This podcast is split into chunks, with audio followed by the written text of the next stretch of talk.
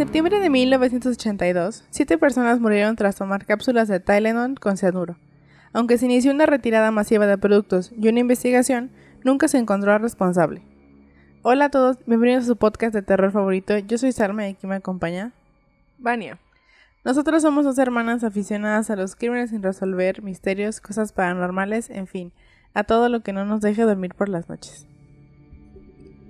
Semana tras semana les haremos casos que los mantendrán vigilando. Ay, déjenme acomodar mi micrófono, es que está como todo vencido ya, el pobrecito. Mándenos dinero para que pueda comprar otro. Ya. Ya quedó. Este, bueno, esta semana les traeremos un caso un poco distinto. Este es un caso que creo que Van y yo ya conocíamos de haberlo visto en BuzzFeed Unsolved. Y pues es un caso como muy bizarro para mi gusto porque literalmente son personas que tomaron, o sea, como si te tomaras un ibuprofeno y te mueres. El Tylenol es un medicamento que se usa para dolores de cabeza, así como tipo este aspirina, pero no tiene aspirina, obviamente. Es este es como un paracetamol y tiene como otras como el Advil, o sea, el Tylenol es una marca este de ay, ¿cómo? no sé cómo decirlo. O sea, tómate un Advil, pero el Advil no es en realidad el compuesto, sino que ni la sustancia, sino que es la marca. Este es el Tylenol. Este y es de una marca de que creo que todo el mundo conocemos que se llama Johnson Johnson y bueno, Ahí está. Yo no sabía, la verdad, creo que aquí en México no es tan común. Aunque sí se vende en México, pero um, creo que no, este, no es tan común. No sé. Yo no lo he escuchado tanto. ¿Cómo te estoy interrumpe, interrumpe? Yo solamente quería decir que me compré unas pastillas para poder dormir porque no he estado durmiendo nada bien. Y pero ya cuando las compré, este, en la parte de atrás decía así como no se use en pacientes con asma bronquial. Y yo así como, no, porque pues yo tengo asma bronquial. Y dije como, ay, pero ¿a poco sí me muero si me la tomo? Y estaba googleando y aparentemente yo no debería tomar ni ibuprofeno, ni Tylenol y cosas así que... Bueno, Tylenol creo que nunca he tomado, pero ibuprofeno tomo un chingo cuando me siento así de que me duele una uña. este... había un tweet que decía, tengo... tengo... Mantengo siempre una pastilla de ibuprofeno en mi muela de atrás para poderla tronar en el momento en el que sienta el mínimo dolor. Así soy yo. Sí, yo también soy. Este, pues bueno, es, eh, esa es la, la reseña del Tylenol. No sé si alguien lo conozca, pero bueno, al menos yo no es como que vaya a la farmacia y compre eso. O sea, es como ir a comprar tempra, este, les digo, la aspirina o ese tipo de cosas, no es el nombre en sí del medicamento, sino de la marca, ¿no? O sea, como de la línea de medicamento.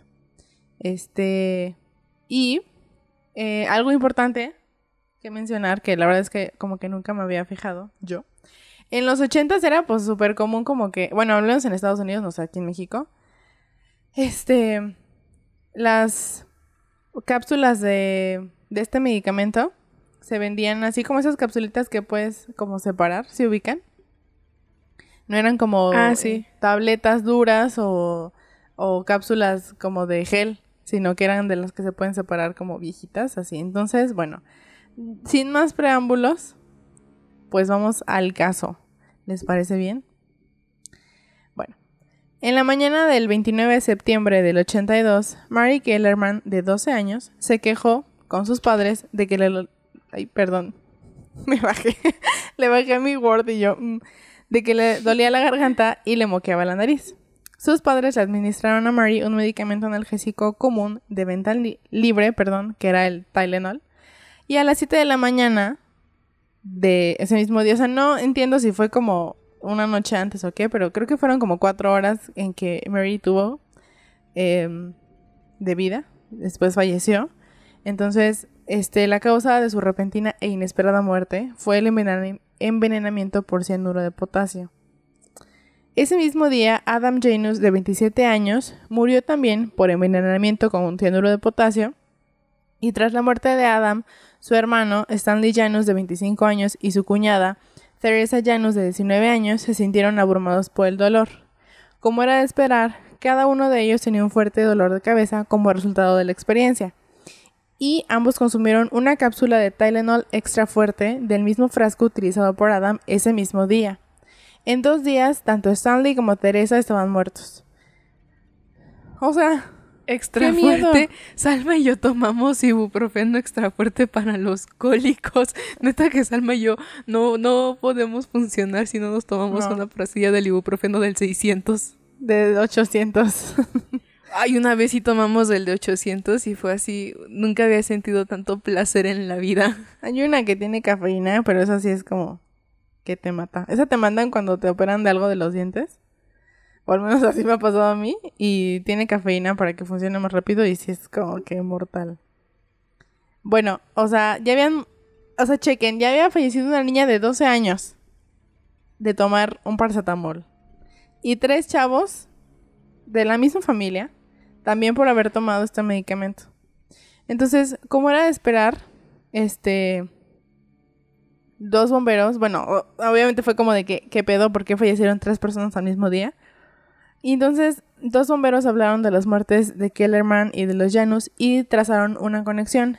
Las cuatro víctimas habían ingerido Tylenol antes de morir. Un examen de las píldoras de este medicamento que tomaron las víctimas encontró inmediatamente unos 65 miligramos de cianuro.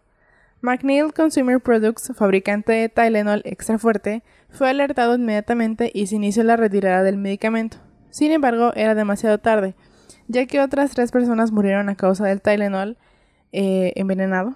Eh, fueron Mary Rayner, Paula Prince y Mary McFarland. En total, siete residentes de Chicago murieron por consumir cápsulas de Tylenol extra fuerte con cianuro de potasio altamente tóxico. Les iba a poner aquí como que la explicación bien padre del... ¿Cómo se llama? Del cianuro. Pero pues creo que ya con tan solo con la palabra decir cianuro, este...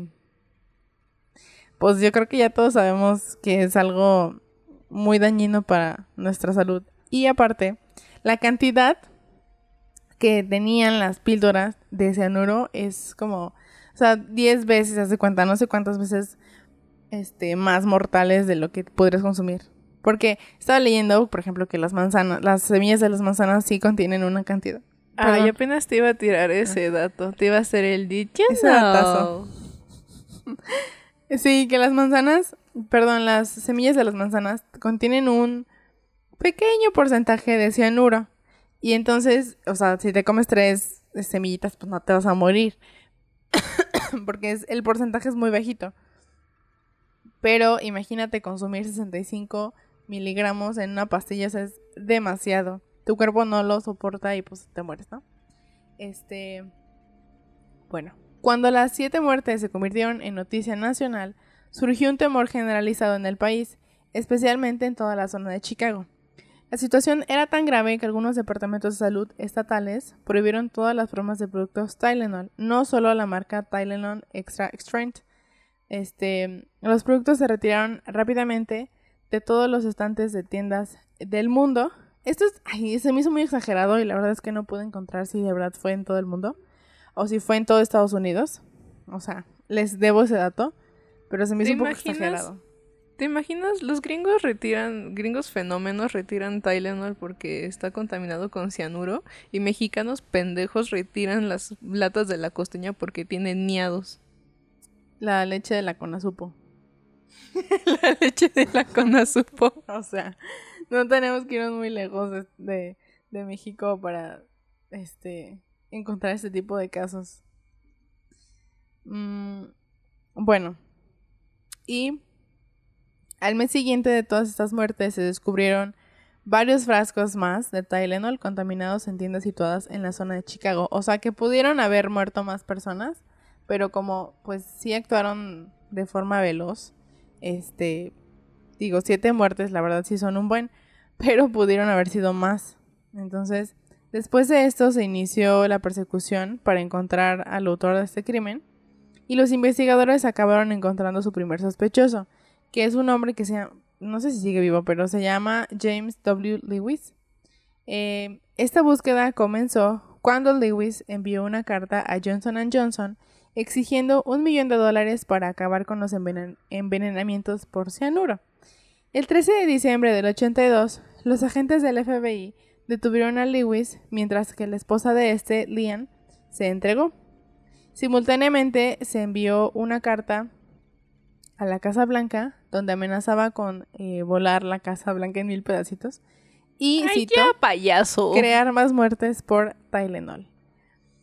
Este, bueno, ahorita sigo contando qué onda con este vato. Pero estaba leyendo que, o sea, este vato sí tenía toda la pinta de ser un criminal. O sea, tenía muchísimos, em, ¿cómo se llama cuando no usas tu nombre real? Se me fue la palabra. Seudónimos. Seudónimos, ajá. Tenía muchísimos seudónimos, había hecho muchas estafas. La esposa también tenía. Perdón. La esposa también tenía muchos seudónimos. Habían hecho muchas estafas. O sea, no eran así como que un día se les prendió el foco y dijeron: mm, Vamos a mandar una carta. No, ya tenían como un récord criminal. Aunque pues nunca los habían como atrapado precisamente por eso. Entonces, la verdad, bueno, ahorita les cuento más de este tipo, pero mucho ojo. Mm, bueno. Eh, en las cartas que enviaba a la Casa Blanca, también eh, afirmaba amenazas, o sea, ponía amenazas, ¿no? En esas cartas de que, mm, este, esto, todo esto que iba, según él, hacer, a explotar la Casa Blanca y a seguir con los crímenes del Tylenol, este, se iban a detener si Ronald Reagan cambiaba sus políticas basadas en los impuestos.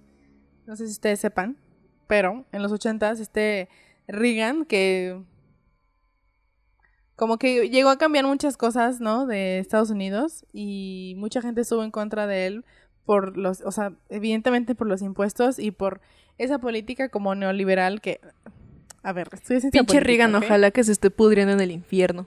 Pero fue como un golpe a la economía de Estados Unidos eh, por las, por todas las eh, modificaciones o sí, por todas las modificaciones como a los impuestos y a las políticas exteriores y así. Entonces, bueno, mucha gente estaba en desacuerdo con él y entonces este vato describió que iba a explotar la Casa Blanca si Ronald Reagan, Reagan no cambiaba sus, este, sus políticas.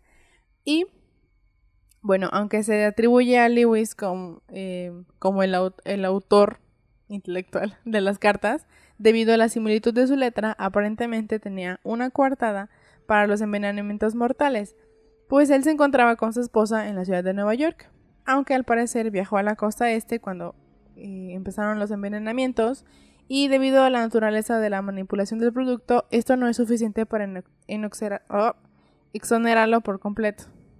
A ver, esto es algo muy interesante. Este, hay mucha gente que piensa que él fue el culpable de los envenenamientos. Lo único que no cuadra con pues la historia es que al momento de, mm, de que empezaron a, a, morirse las personas por el cianuro, él y su esposa estaban fuera de Chicago. Entonces no había forma de que ellos hubieran como dejado las cápsulas. ¿Están de acuerdo? Que tuvo que haber pasado muy poquito tiempo para que las personas la persona que dejó el cianuro en las cápsulas este y que compraran ese, ese, bote que dejaron pues no fue no pudo haber sido un tiempo muy largo pues no sé si me expliqué este porque normalmente la gente o sea los trabajadores de las tiendas pues van acomodando los botecitos y así bien padre. Entonces no pudo haber pasado mucho tiempo entre que dejaron las cápsulas y entre que la gente las compró. Ahorita les voy a contar más de eso. Bueno más de eso o sea no tengo mucha información, pero les voy a, dar un dato. Bueno, Lewis no fue condenado por los asesinatos de Tylenol, pero sí fue declarado culpable de extorsión y fraude postal y de tarjeta de crédito. O sea, había hecho muchos fraudes. Además de él, eh, Ay, no, qué pena. Ay, mi ojo. Existen otros sospechosos en el caso. Roger Arnold y Larry Dan. Sin embargo, ambos fueron absueltos de cualquier implicación. También se sospechó brevemente del terrorista en serie Ted Kaczynski, pero pronto se determinó que no era responsable del crimen. Las autoridades creen actualmente que el asesino podría ser un hombre captado por las cámaras de seguridad de una de las farmacias afectadas mientras observaba a la víctima Paula, Prince comprando las pastillas adulteradas. El individuo no identificado tiene un gran parecido con James Lewis. Le voy a pedir a Vania, de, manera, de la manera más atenta, que si puede subir una foto de esta, pues sí, de esta foto, que les estoy comentando. Es de los... Mm, como de las únicas imágenes que tenemos de la farmacia en donde las víctimas compraron la, las pastillas. Este, les vengo a decir una duda que yo también tengo. Porque en alguna parte de donde saqué la información decía que no había este, imágenes de las cámaras de seguridad de las farmacias. Pero evidentemente existe esta foto. Entonces, investigué. Me puse a investigar por qué no existían tantas fotos. Y leí que la policía, este, al estar investigando eh, las cámaras de seguridad, que la verdad es que no había muchas, este, se dieron cuenta que había mucha, mucha, mucha gente eh, que, podía que, que, podía salir implicada pues, en, en los crímenes. Entonces, que descartaron muchas imágenes y muchas fotos de las cámaras de seguridad. Entonces, este es por eso que solamente existe una de las fotos que es la más interesante, que es en donde según esto aparece este Lewis viendo a una de las víctimas comprar la medicina. Entonces me quedé pensando, ¿por qué no investigaron en las cámaras de seguridad si alguien había dejado las pastillas? Pero las cámaras de seguridad de los ochentas no eran muy, este, pues muy sofisticadas. Entonces las imágenes eran muy borrosas y nunca se pudo determinar si alguien había dejado las pastillas. Era como ese meme del telescopio web y contra cámara del Oxo. Así. Exactamente así. Y yo, gracias, cámaras de seguridad ochenteras no nos sirvieron para nada. Bueno. Digo, no es como que hayan cambiado mucho. No, se siguen viendo horribles todas las cámaras de seguridad. O sea, yo no sé, tenemos tanta tecnología y pero ¿no te encantan en las series y en las películas cuando revisan una cámara de seguridad y dicen como, haz un acercamiento y hasta se, le puede... claro, se, ve así la marca de cigarros que se compró. No te iba a decir, se le ven las bacterias que trae en la cara. sí pasa, todas las series yo digo, eso no es verdad, pero bueno. Este, bueno, les voy a, les vamos a poner la foto para que ustedes la puedan ver. Y es importante decirles que no se encontraron huellas dactilares claras en los frascos de Tylenol manipulados, ni se encontraron imágenes en las cámaras de seguridad de las tiendas donde se habían captado las cápsulas envenenadas. O sea, la única imagen, de verdad les juro, que tenemos es esa que les digo. Entonces, gracias por nada. Bueno, cuando... Ay. Perdón, es que creo que repetí una parte. Bueno. Este...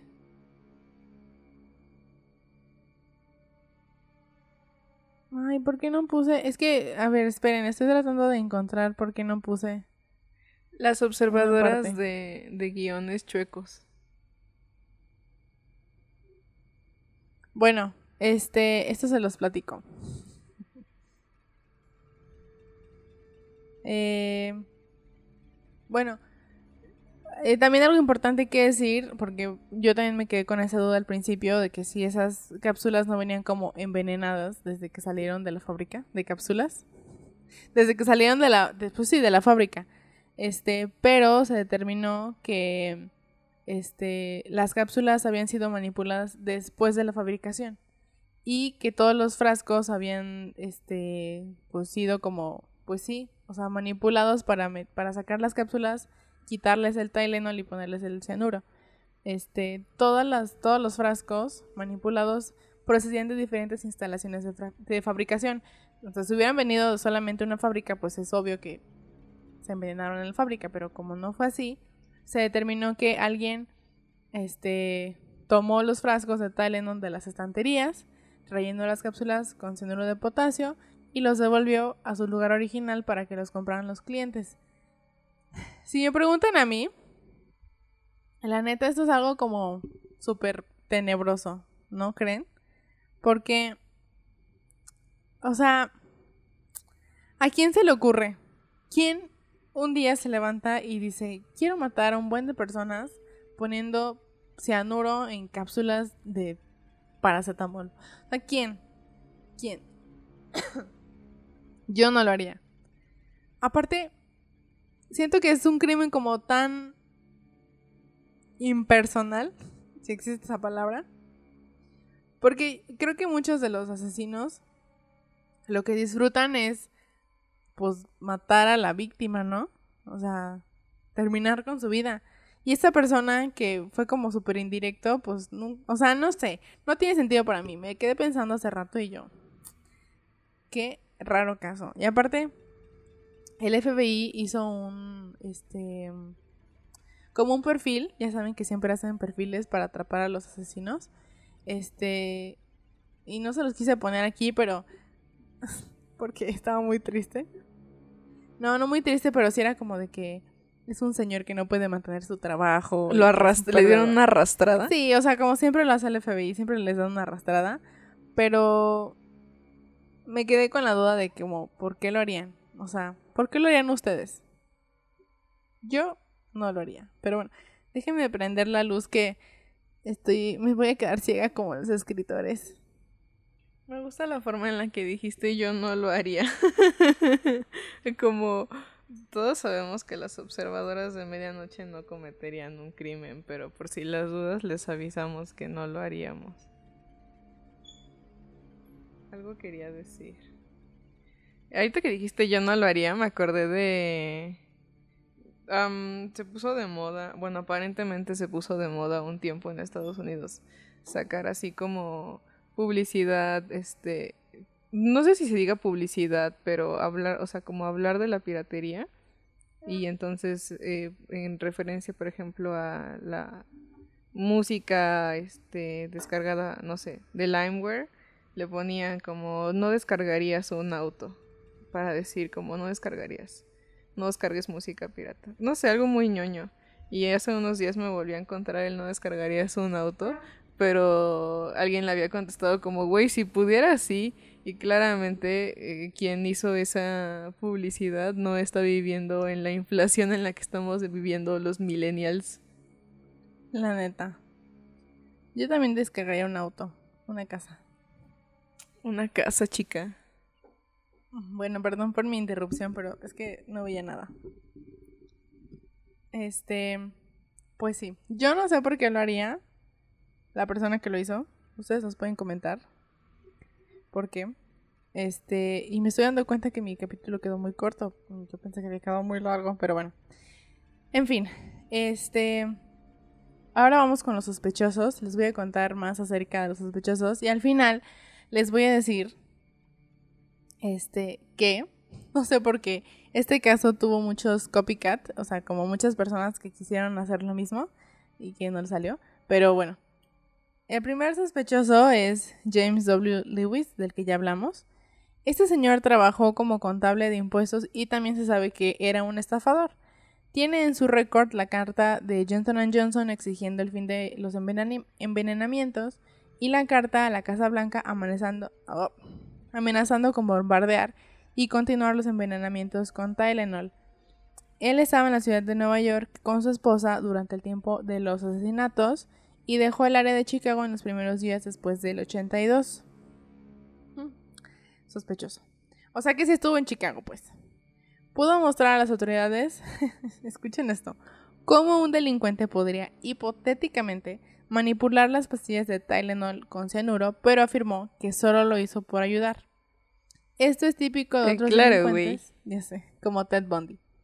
Eh, un hombre no identificado como ya se los había mencionado, visto en la grabación del circuito cerrado de una de las farmacias, tiene un parecido sorprendentemente con él. El hombre parece haber estado observando a la víctima Paula Prince, que también aparece en las imágenes mientras compraba las pastillas adulteradas. Solo por agregar un dato a este dato, este, el hombre que estaba en la farmacia no estaba usando lentes y James W. Lewis sí usaba lentes. Entonces, por eso mucha gente piensa como, o sea, se queda la duda de si sí pudo ser él o no. Pero lo vamos a dejar a su criterio. Este, a mí me costó un poco de trabajo, pero sí siento que pudo haber sido él porque la verdad tenía, o sea, tiene mucha cola que le pisen, entonces mucho ojo. Y bueno, después de esto, fue condenado a 20 años de prisión por extorsión y fraude con cartas y tarjetas de crédito, pero solamente cumplió 3 años de condena y salió en libertad condicional en el 95. Así que saludos a James Lewis. Ojalá que la esté pesando mal. Eh, el segundo sospechoso es Roger Arnold, que este señor tuvo una crisis nerviosa tras ser sospechoso de los asesinatos y además disparó y mató a quien creía que era el dueño de un bar que supuestamente le había delatado, pero en realidad confundió a un patón cualquiera con el dueño de dicho bar. ¿Por qué? Eh, él fue condenado a 30 años de prisión por asesinato en segundo grado, pero solo cumplió la mitad de la cadena. Aparte, ¿qué, eh, eh, ¿qué parte de tu cerebro te dice si matas a alguien te zafas de otro asesinato? Ya sé. O sea, y aparte, no te vas a ver sospechoso, ¿eh? Te lo juro. Te lo juro que matando a alguien no, no, vas a ser más sospechoso, te lo prometo. bueno, este señor ya se murió, se, se murió en 2008, entonces, bueno. Este se me hace como... Como... Eh. La verdad es que me quedó la curiosidad, no tengo el dato de cómo consiguieron a todos estos sospechosos. Este, bueno, al, Lewis sí sabemos cómo, pero a Roger y a Larry, que ahorita les voy a contar quién es, eh, no sé exactamente cómo los consiguieron, pero sí eran personas un poco conflictivas, ¿no? Eh, Lori Dan, eh, pues esta señora tenía problemas de salud mental y tenía un historial de intentos de envenenamiento. Incluso fue un tiroteo en una escuela primaria matando a un niño e hiriendo a otros cinco estudiantes y se suicidó tras tomar a una familia como rehén y herir a un hombre. Entonces ella como que ya me di cuenta, ya me di cuenta que, que ella la, la atraparon o, la... ¿Cómo se puede decir? La encontraron sospechosa porque pues ya había tenido historial eh, con envenenar gente, ¿no? Bueno, con intentar envenenar gente. Entonces, sí. Ellos son los, los únicos sospechosos como formales que tuvo la policía y que sí se llevó una investigación correcta. Este... Yo creo que sí pudo haber sido este señor Lewis, pero pues igual, ¿no? es un caso muy difícil de resolver porque mm, pues sí, o sea, no, no ni siquiera conocía a las víctimas y fue algo como tan externo a él, o sea, no fue como que se dedicara a disparar a las personas como lo hacía el hijo de Sam, ¿no? O sea, fue como les voy a poner veneno, que se tomen y quien se muera va. O sea, él no seleccionaba a sus víctimas, eso es a lo que voy.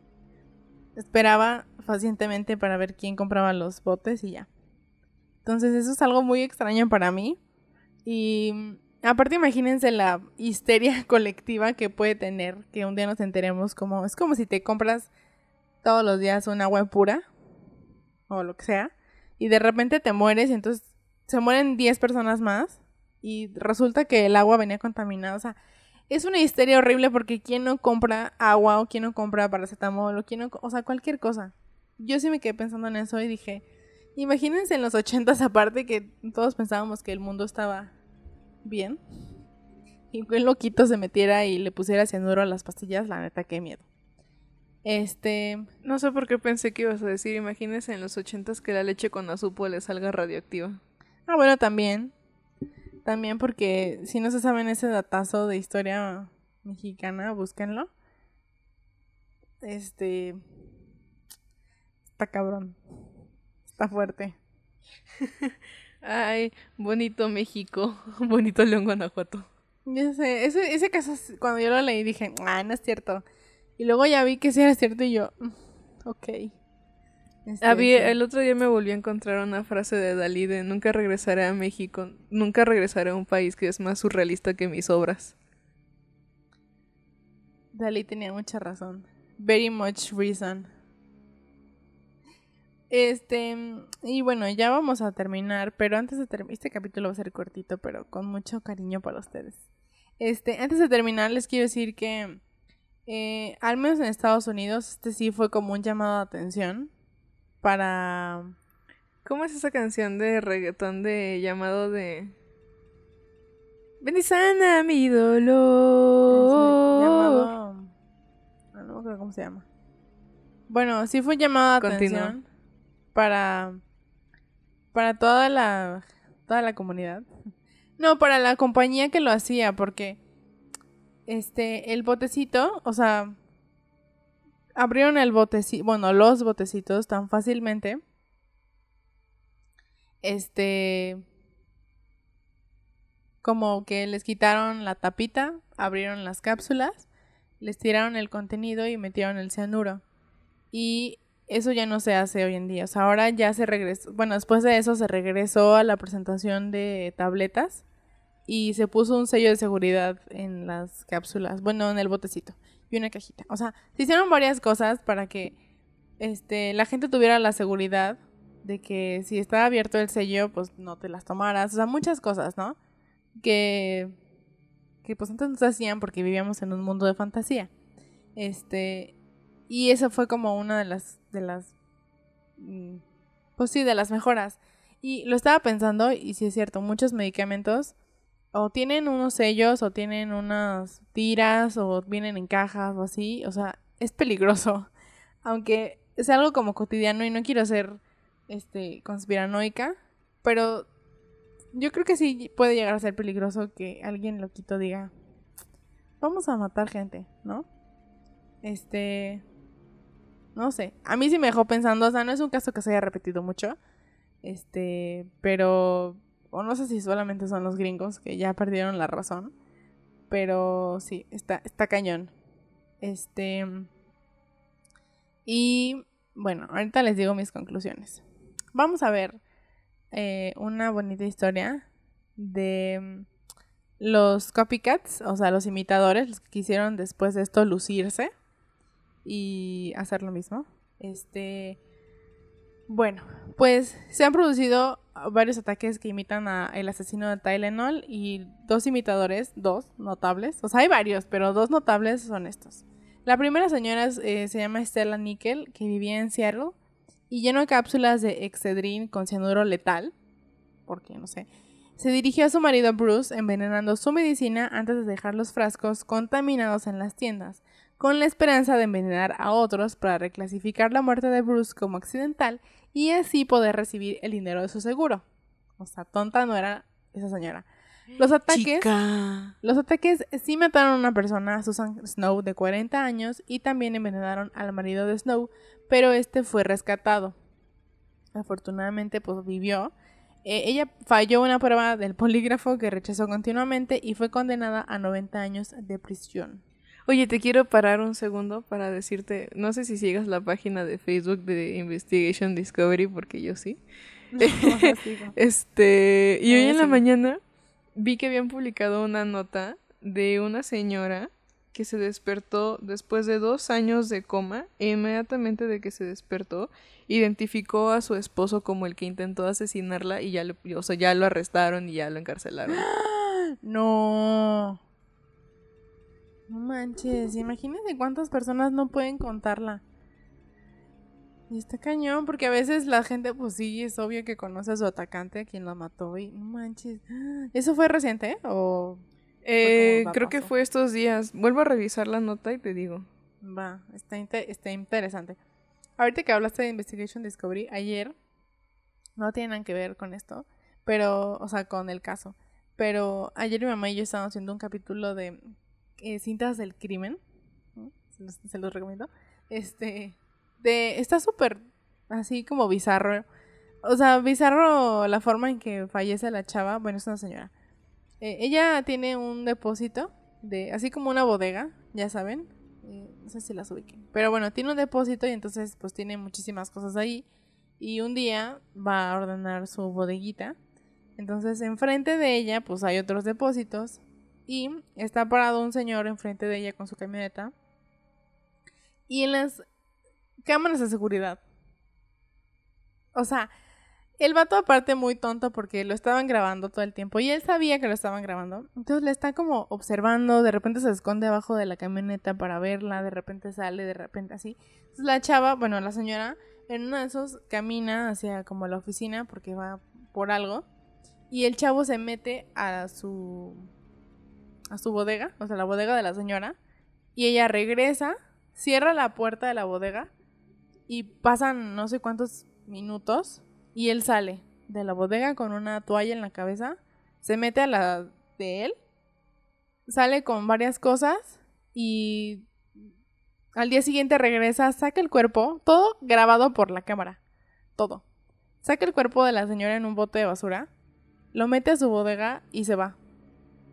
Entonces, o sea, llegan a la bodega porque un chavo puso mucha atención y dice, oigan, yo sé que ando buscando una señora, yo me acuerdo que esa señora vino porque tiene una bodega aquí con nosotros, se llama tal, no sé qué, les prestan las grabaciones y por eso pueden ver todo esto. Y el vato se justifica diciendo así como de que no, es que mi exnovia, este, o sea, no quiero decir que no le crea, pero se justificó mucho diciendo así como es que mi exnovia era súper mala conmigo y era súper violenta y viví mucho este maltrato psicológico y emocional, no sé qué, entonces por eso la maté.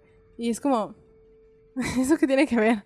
O sea, la señora ni siquiera habló con él, o sea, nada, nada. Y aparte él la estaba acosando porque la... No, no, no, o sea... Ayer vi un TikTok de... Es una muchacha actuando con como dos personas y una de esas es un vato. Y es así como... ¿Quieres ver esta... ¿Quieres escuchar mi nueva canción y la morra? No. Pero es que mi... No, no la quiero escuchar. ¿Por qué? Porque escribiste una canción acerca de tu exnovia y de cómo yo me parezco a ella. Primero resuelve tu trauma y luego ven... No, pero es que no tienes que ser tú la que resuelva el trauma por mí. Así está el tipo de... Es que mi exnovia me hizo daño y por eso maté a otra mujer. Aparte el chavo tenía como 35 años y la señora tenía como 50 y tantos.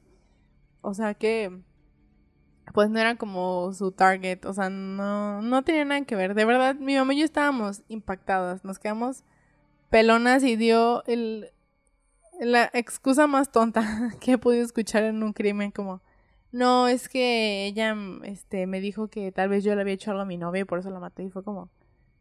O sea, ni siquiera, creo que ni siquiera se conocían como para que pudieran platicar así trancas, no sé, horrible. Bueno, en fin, no tenía nada que ver, pero hay un dato de un crimen que vimos esta semana. Este, y bueno, ya por último, el segundo eh, copycat, el segundo imitador de este caso, fue un hombre llamado Joseph Melling, que puso cianuro en los descongestionantes Sudafed e intentó envenenar a su esposa con el medicamento para cobrar el dinero del seguro. Dos personas murieron a causa de los ataques y fue condenado a cadena perpetua. Por Creo que... Son todos unos fenómenos. Sí, la verdad sí. Los entiendo y, o sea, no quiero decir que, ay, sí, háganlo todo. Los entiendo porque es algo muy fácil. O sea, es muy fácil decir, oigan, esto ya ocurrió. O sea, ya una vez mataron a siete personas con cianuro en unas cápsulas normales y entonces nadie va a sospechar de mí. Pero creo que la policía no es tan tonta. O sea, creo que no es como que, ay, quién sabe cómo llegaron aquí las pastillas, fíjate. O sea, hay cámaras en todos lados, todo se queda registrado, el ticket, la tarjeta de crédito, o sea, todo se queda registrado. Entonces creo que un poco imposible que estas personas puedan como salirse con la suya así de fácil. Este... Y sí. Em, personalmente, o sea, esto ya es todo, ¿verdad? Es lo único que tengo de información de este caso. Personalmente me quedan muchas preguntas les voy a ser muy sincera. Pero no es un caso que se esté investigando como activamente, o sea, hay mucha gente que ya lo olvidó, las familias de las víctimas, pues no, no encontré como declaraciones de que, ah, exigimos justicia, o sea, no encontré nada de eso. Entonces fue un caso como que, que se hizo muy mediático en ese entonces, pero después ya no pasó nada más. Entonces, este, sí me quedan un poco de dudas de, eh, no sé si la persona que puso los botes, digo, las las pastillas ahí se quedó todo el tiempo en la farmacia cambiándolas o si ya las llevaba hechas. Ah, no sé, me quedan muchas preguntas. Este creo que el sospechoso más factible en estos momentos es este Lewis, que tenía muchas, la verdad es que tenía muchas cosas malas en su historial, de verdad. Pobrecito. Este. Y pues el motivo principal, creo que. Independientemente de si fuera él o si fue otra persona, creo que fue el dinero. Porque es muy fácil manipular o. ¿Cómo se dice? Este. ¿Pedir un rescate? Ajá, como pedir un rescate, o sea engañar a una persona y decir, ¿sabes qué? Yo soy... Ah, extorsionar. Ajá, e-, eso, perdón, se me olvidó la palabra. Extorsionar, por ejemplo, a la policía. ¿Sabes qué? Yo soy el asesino de Tylenol y quiero que me pagues tantos millones de dólares para que se detenga. Porque yo sé, o sea, ¿cómo lo hacen los asesinos seriales, no? Entonces creo que ese es un, un punto para hacerlo, pero si fue Lewis, pues fue muy tonto porque mandó sus cartas casi casi de que con dirección. Este y pues sí, tengan cuidado chavos con sus medicinas. Nunca sabemos este quién puede estar tratando de matarnos con cianuro de potasio allá afuera. Y aparte, ¿dónde lo consiguieron? O sea, de verdad, es, hay muchas cosas mal en este caso. Este... Y si ¿tienes algo que decir? ¿Tienes algo que agregar? No, solamente que odio a los gringos. Hoy en la mañana me encontré un meme que compartí hace un año que decía, eh, todos los días me levanto, odio a los gringos y soy bonita. Y dije como, oh, observadoras de medianoche. Sí, su podcast, Kid Carla Magno, aquí anda. Pero sí, este oye, ¿qué onda con, o sea, la facilidad con la que alguien dice, ah, vale, shit, no me importa la humanidad, los o sea, ¿qué, ¿qué tiene que tener en la cabeza esa persona?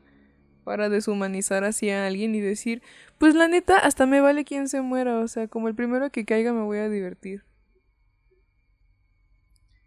Eso es lo que lo que me da miedo.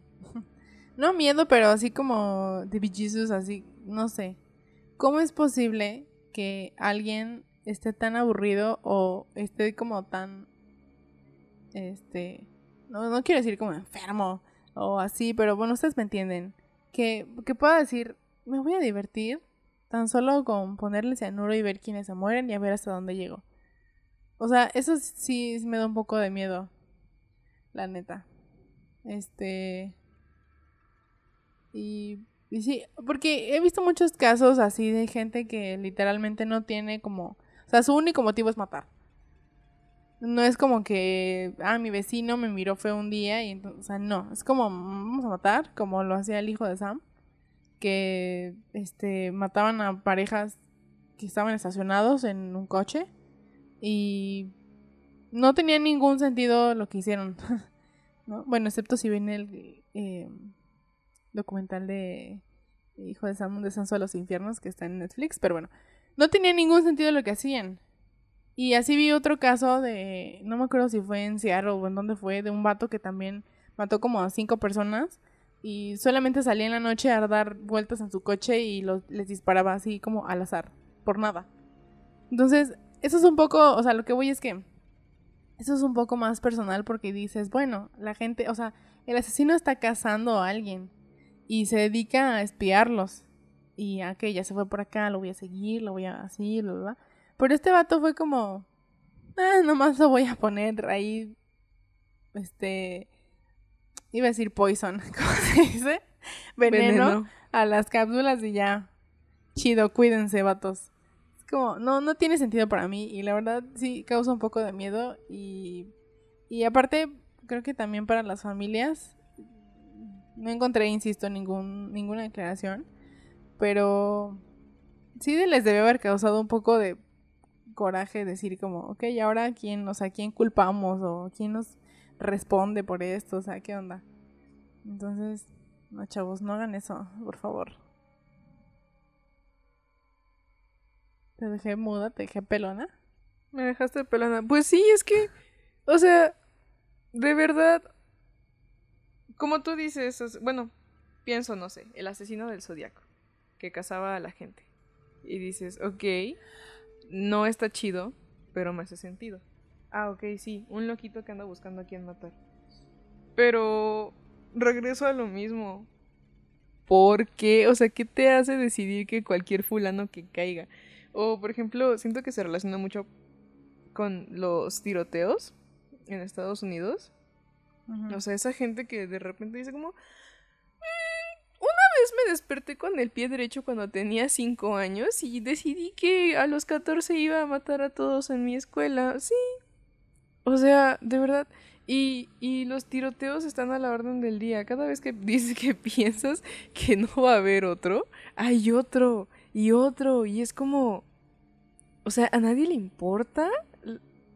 ¿Ha- ¿Has visto los videos de Ubalde? ¿Has visto los videos de cómo están los policías parados afuera en lo que le están disparando a los niños? ¿No sabes cómo se me encogió el corazón de pensar así como... Son niños chiquitos, no saben por qué les está pasando eso. Y ver a sus pinches puercos así. Hay uno... Hay uno que trae en su teléfono un fondo de pantalla de, de Punisher. O sea, ¿quiénes se creen? Pues la verdad, ya digo que, yo digo que ya el mundo se va a terminar en siete años, entonces no nos tenemos que preocupar de nada de esto. Yo digo que ya dinamitemos a Estados Unidos. Este, Y lo presentemos como el Gran Cañón. Dos. ya sé, como los Simpson. Ay, Pues miren, se aceptan su... Hoy estaba pensando justo en eso de que, ay, siempre hago casos de Estados Unidos y así, pero es que creo que la mayoría de, de casos sin resolver o así, o, o no sé si es por la cultura estadounidense que tenemos o qué onda, pero pues son los que más leo y los que a los que más tengo acceso, pero es este sé que en Argentina, en Chile, o sea, en muchos lados han pasado casos así icónicos sin resolver y, y sí me gustaría, yo no conozco mucho, pero si alguien allá afuera nos está escuchando y tiene algún caso que, que, que quiera que aquí cubramos y que no sea gringo, este se acepta. Encontré uno de un asesino serial en Italia, entonces voy a hablar de él también para tener variedad. Y si conocen alguno mexicano que siga sin resolver y que sea un poco, o sea, no un poco, o sea, que sea como interesante, que haya mucha información, pues aquí, aquí andamos. Este, y pues por mi parte es todo. Este, ay no, ya no, no voy a decir nada más. Ya, esto es todo, amigos. De mi parte solo está que se cuiden porque la pandemia de la viruela del mono está cerca. Oye, ¿qué pedo? El otro día en Conservadores enojándose por cosas imaginarias me salió alguien diciendo que la viruela del mono sabía con- había, existe porque un homosexual tuvo sexo con un mono. Una cosa así, o sea, No inmediatamente empezó a culpar a los gays. Así como, ya Como señor. Como Ay, no. versión del SIDA, así súper mal todo. Ay, no, me dio así, dije como, güey. Pero bueno, cuídense porque it's upon us. En cualquier momento nos vuelven a mandar a casita para que no nos convirtamos en monos, ¿ok? No es para que... La viruela del mono... Oh, por Dios, la viruela del mono no es lo que te vuel- lo que va a volver después que existamos en el planeta de los simios. No estamos viendo la historia em, reproducirse en tiempo real. El planeta de los simios no es ficción. En tiempo real. Ah, bueno. Nos reímos mucho, pero ya nos tenemos que ir. Hay que hacer la meme. Entonces, pues ya de algo nos vamos a morir, miren. Si no es la viruela del mono, es el... ¿Cómo se llama? Es el COVID. En cualquier lugar sale ahorita una enfermedad nueva. Entonces, la tierra así, ya le caímos gordos. Ya, miren. Que nos valga shit. Vamos a morirnos todos juntos. Pero bueno, mientras tanto... ¿Mande? Ánimo. Mientras tanto, usen su cubrebocas, lávense sus manitas y permanezcan observando.